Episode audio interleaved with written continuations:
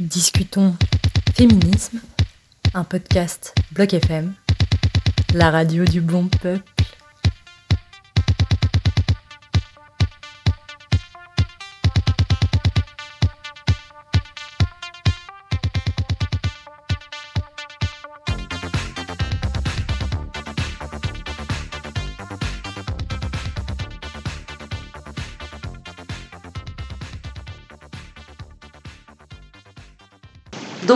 Je suis avec Marie. Marie, que j'ai rencontrée via Gaspard de Gaspard Naville et Pierrick. Et l'objectif de la journée, enfin de la, du podcast, c'est de parler de liberté sexuelle. Exactement. Ok. On est d'accord sur ça.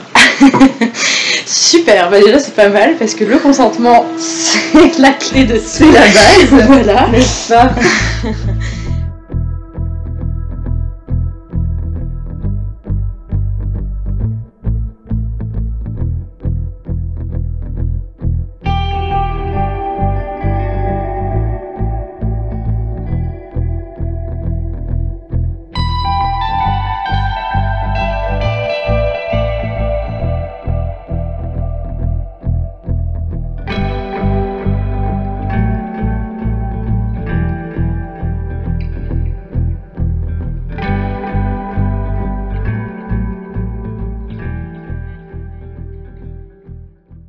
Ok, alors pour commencer, on- Peut-être me présenter Ouais, tu peux peut-être euh, te présenter, genre ouais, dire euh, un peu où on en est, euh, Ouais. l'attirance, enfin, tu vois. Ouais, c'est vrai. Alors déjà, vu qu'on s'appelle pareil, ça va être très drôle pendant toute l'émission.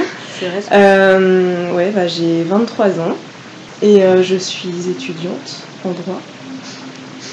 Classique. Et voilà. Tu sais, je, je, je, je, je suis réduite à ça. Être étudiante en droit, euh, quand tu te présentes, c'est genre je suis étudiante en droit. Euh, non, mais je suis euh, une femme cisgenre, c'est important de le dire quand même. Ouais, Et voilà. très bien. Bah écoute, euh, du coup, comme tu t'es présentée, je pense que je vais le faire aussi, parce que dans Ouais. les faits, euh, je l'ai pas fait depuis le début. C'est vrai. Euh, bah, je m'appelle Marie aussi, c'est assez fun. J'ai 23 ans aussi, et je suis aussi étudiante en droit, donc on est sur quelque chose d'original. C'est clair. Voilà. Par contre, ce qui est intéressant sur ce petit podcast, sur ce cinquième podcast, c'est que, en fait, je pense que Marie et moi, on n'a pas euh, la même, euh, comment dire, la même entrée sur tout ce qui est liberté sexuelle. Ouais, c'est vrai. Moi, je me définirais peut-être plus comme quelqu'un d'inhibé, euh, de prude. On a pu me dire que j'étais prude. Là où toi, Marie, je sais pas comment tu te définirais, mais Moi, je, je suis pas hyper fan déjà du fait de te, de t'avoir que, que quelqu'un t'ait déjà décrit Mm, sur ce point-là mm, mm. sexuellement. Je trouve ça très étrange. Tu vois, de dire à quelqu'un qu'il est prude ou qu'il est euh, désinhibé, euh, en fait, ça me, ça me viendrait pas à l'esprit. mais Tu non. vois, pour mais- moi, la base même de la liberté sexuelle, c'est euh, le non-jugement. Après, c'est, c'est- alors, c'est encore le grand débat. Voilà, je vais faire ma grosse rousseauiste, le débat où commence la liberté et où s'arrête-t-elle? Mais euh, pour moi, euh, la liberté, elle entraîne le fait que personne n'a à te juger sur ce qui relève justement de ta liberté. Tu vois Oui. ce que je veux dire? D'autant que, euh, pour le coup, je pense que le fait qu'on ait pu me dire que j'étais prude a pu influencer Bah, bien sûr. encore plus ma relation à la sexualité et a pu encore plus m'inhiber là-dedans.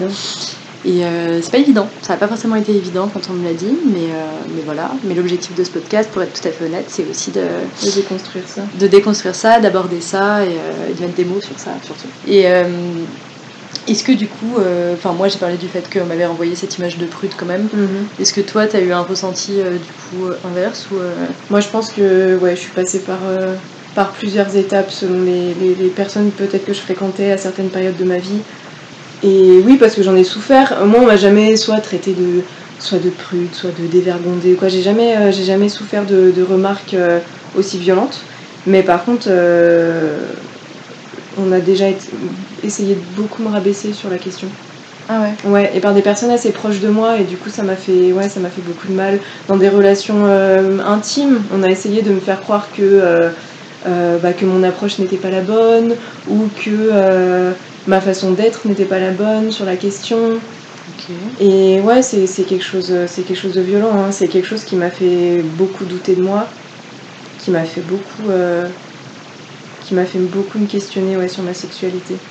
Et, euh, et c'est depuis, c'est depuis cette période-là que j'ai décidé de, de vraiment, vraiment ne plus jamais laisser aucune personne me faire croire que je n'ai pas le droit de vivre ma vie sexuelle Mm. comme je l'entends. C'est clair. Et c'est pour ça que j'aimerais en fait que toutes les femmes puissent avoir ce déclic-là.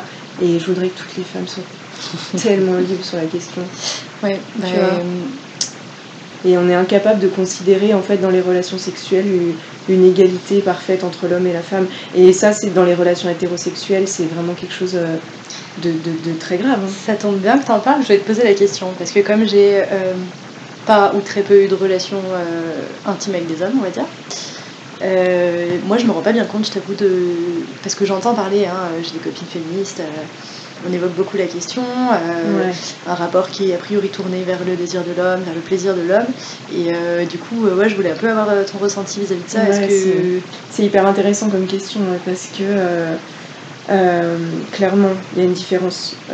Ça serait hyper égoïste. euh, ça serait hyper naïf de dire euh, que euh, les relations entre deux femmes et euh, entre une femme et un homme sont identiques.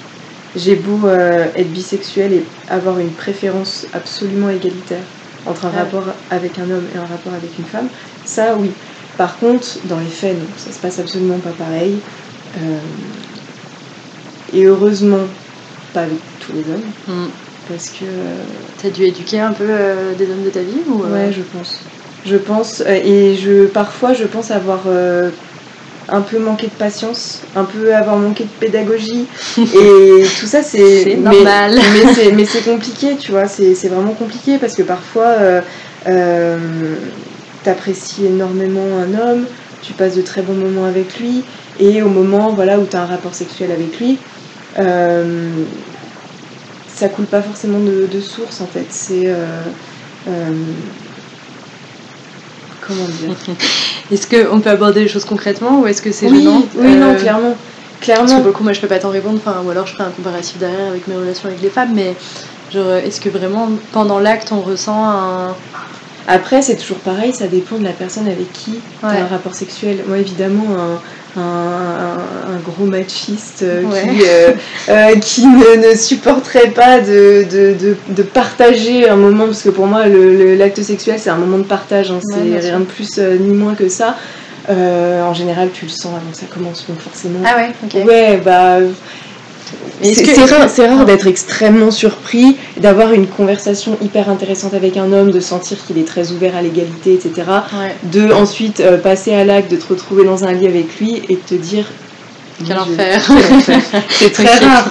C'est très rare. En général, tu t'arrêtes avant. Ok. Tu vois, moi, je Ouais, ne vais moi, je pas pensais euh, que- m'engager dans un lit avec euh, quelqu'un que j'ai senti euh, avoir des problèmes avec, euh, avec Ouais, ça. mais tu vois, de ce, que, qui ressortait des discours de mes copines, j'avais quand même l'impression que le fait que les rapports soient tournés euh, majoritairement vers le plaisir de l'homme, ça concernait pas que les hommes machistes en fait, mais euh, Non. quand même une bonne proportion. C'est vrai. euh, Non, non, c'est vrai. Donc tu as Alors- pu ressentir ça euh, avec des hommes qui a priori avaient l'air quand même assez déconstruits Ouais. sur le sujet. Ah oui, oui, je l'ai clairement ressenti.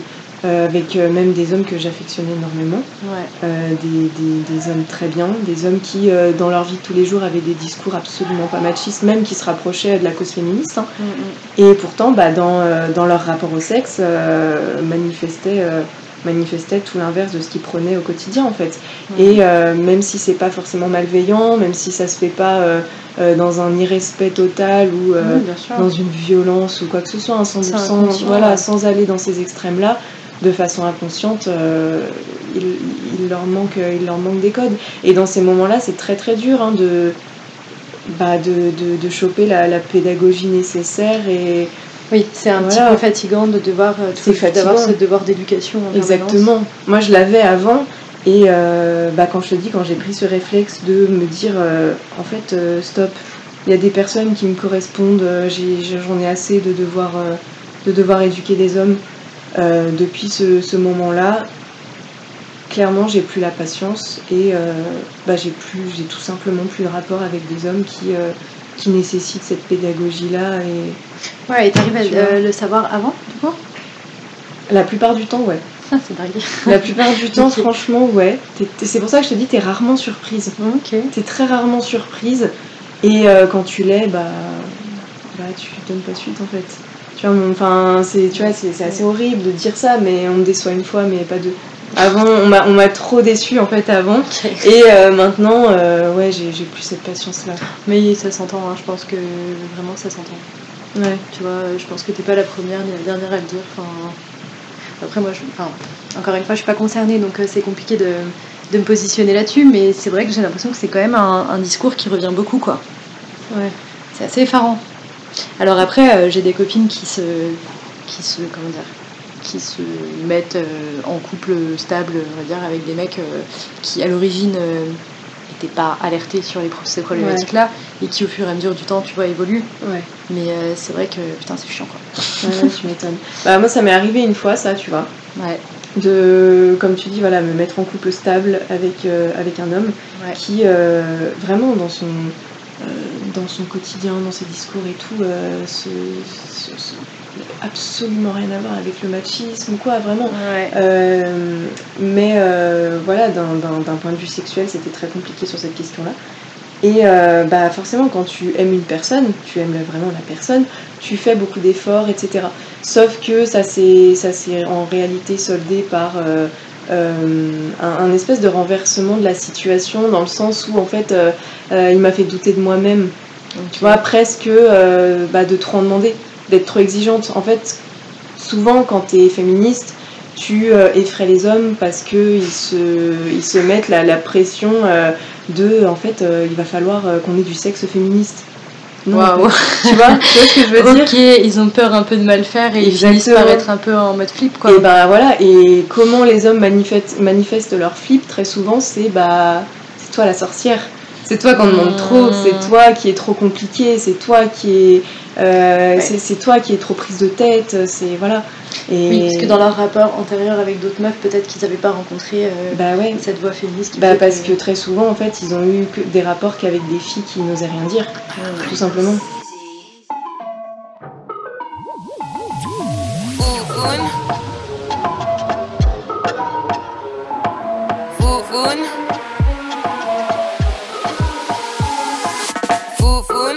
Dans ta bouche. Foufoune dans ta bouche.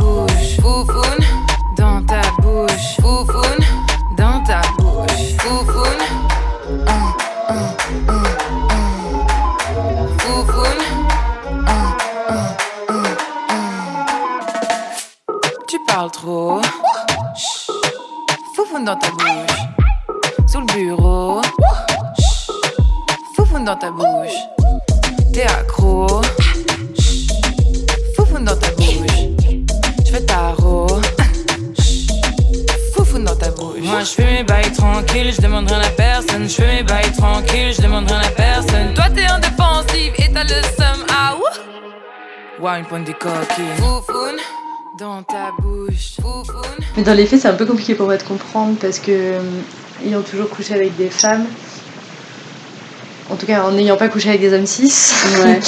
euh, ça paraît inconcevable de se dire euh, t'es centré sur ton désir à toi, tu vois. Enfin, et pourtant c'est possible. Trop bizarre quoi. Avec, avec un homme, ça. veux dire. Euh, bah ouais, enfin a priori, ouais. je sais pas si c'est que les hommes qui fonctionnent comme ça, mais euh, en fait, je trouve, je trouve ça tellement incroyable aussi de donner du plaisir, tu vois ce que je veux dire? Ouais. Les deux côtés sont tout autant euh, jouissifs, j'ai envie de te dire, tu vois. Il y a, y a et tu penses que ça, c'est pas possible entre un homme et une femme? Si, si, si, justement. Ça, ça me paraît improbable. Quand moi j'y ah. pense, je me dis, waouh. Euh, ah, t'as du mal à imaginer comment un homme pourrait être concentré uniquement sur lui-même. Bah ouais, je me ah dis, euh, ah, c'est quand même incroyable, quoi. Tu te dis. Euh... Enfin, vu mon expérience sexuelle, si tu veux, je me dis, il y a vraiment des, des personnes qui couchent ensemble et euh, où il y a une des deux personnes qui compte pas, en fait. Sur, euh, Mais tu vois, enfin si tu veux mon avis sur cette question, moi aussi hein, j'ai beaucoup de mal à le concevoir, hein, clairement.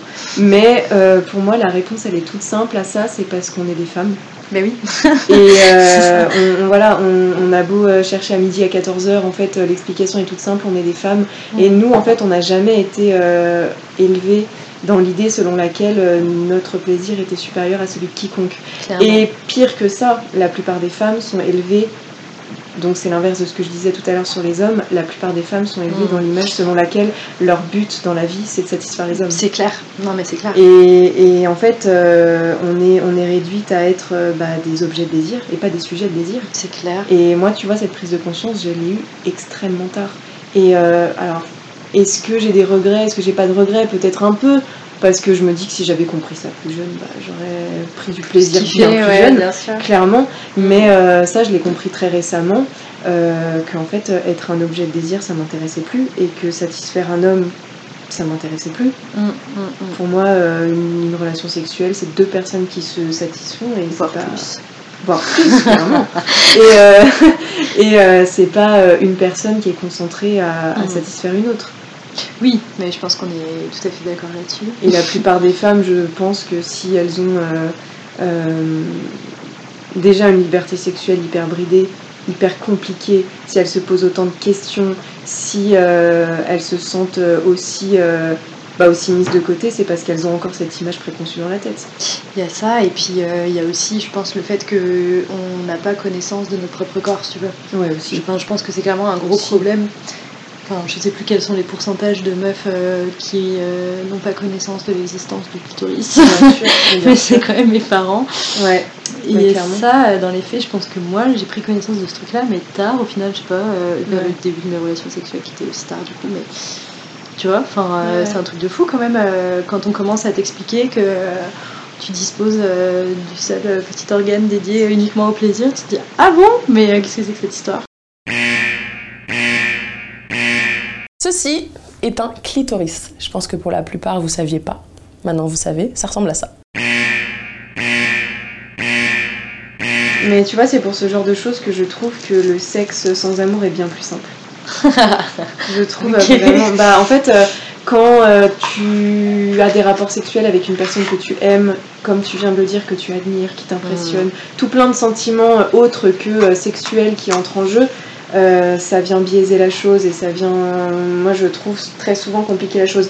Beaucoup de, personnes, je pense, euh, mettent de côté euh, leurs exigences et leurs envies d'un point de vue sexuel par amour par peur bah, de blesser l'autre, par peur euh, de peut-être gâcher quelque chose.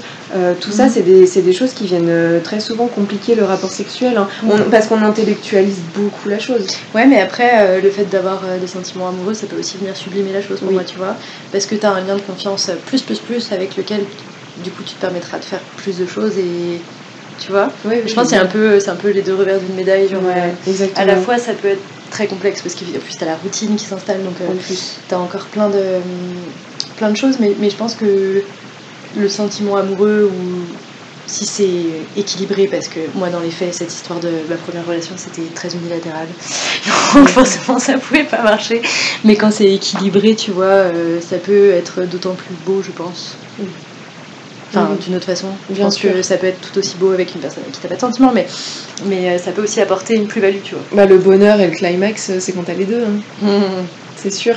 Mais euh, tu vois, c'est intéressant ce que tu dis parce que ça, ça, ça amène la preuve que les relations unilatérales sont tout aussi possibles dans les rapports entre deux femmes qu'entre une femme et un homme, tu vois.